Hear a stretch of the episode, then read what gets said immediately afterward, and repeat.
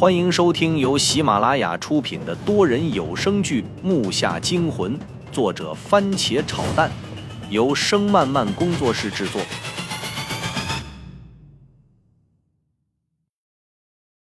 第十二集。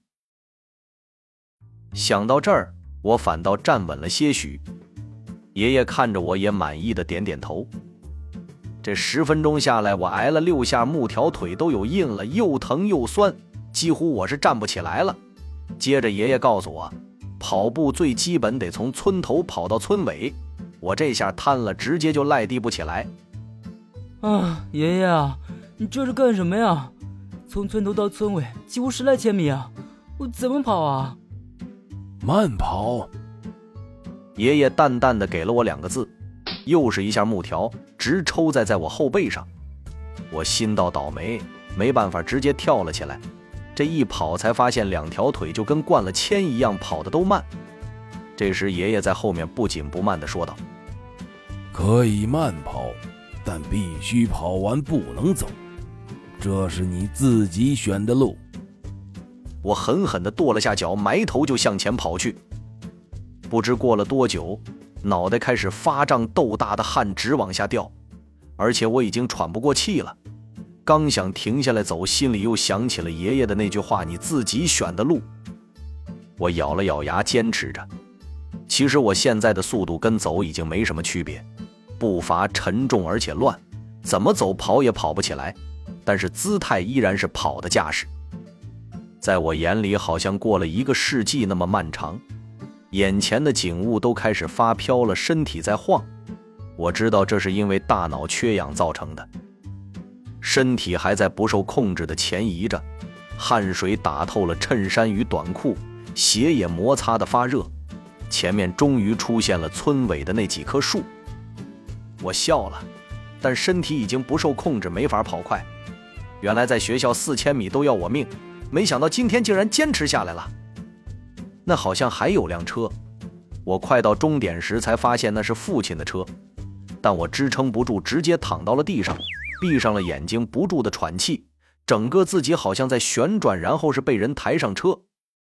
回到家睡了一觉后，又在下午一点被爷爷叫了起来。我匆忙的吃了几口饭，又被爷爷叫到了院内。此时正是一天之中最热的时候，并且现在还是夏天。爷爷叫我不断的做着俯卧撑，累了就仰卧起坐，这个累了就再换俯卧撑，就这样来回换着，腿还是很酸麻。身上也是一下又一下挨木条，到后来我说不干了，可是爷爷告诉我，不干可以，但是你告诉我你以后的路怎么走？世上的东西你想干就干，不想干就不干嘛？哼，你没资格这样，所以你自己选的路你自己必须走完它。听完这话，我真的没什么话好说。接着，爷爷就是锻炼我观察和听觉，让我站在一个陌生的场合观察一遍，然后蒙上眼睛，问什么和什么的方位，这是为了在墓里遇到危险好脱身。而听觉就是蒙上眼睛躲他的木棍攻击。墓里都是漆黑一片的，在墓里必须有好的听觉。就这样，每天我都在不停而反复的这样练习，身上的酸麻感渐渐消失了。幸好我的适应力强。五天后，我也随之瘦了六七斤，而且听力和观察能力也有了些许增长，身上的肌肉与协调能力也大大的提高了。但是我毕竟是城里人，这样的锻炼让我吃不消，在锻炼期间身上已经被打得密密麻麻都是伤了。幸好在第五天刀到了，我得以好好的休息一天。爷爷拿着我那把由来的刀看了看。告诉我可以对付用，但是它必须作为副刀来用。两把棍刀一银一黑，还真酷啊！再后来就是每天又多加了一项锻炼，就是挥刀。刀是那把无，拼完以后整体刀大部分是棍，只有三分之一是刀身。而且因为刀太轻，轻到你挥呢，它要比你的神经快一步到，所以非常不好控制。爷爷告诉我，想用好两把刀。必须要学会倒拿挥刀和正拿砍刀，倒拿就像地下城与勇士里的李鬼剑术似的，而正拿就是普通的拿法。每天我都要练到晚上九点多。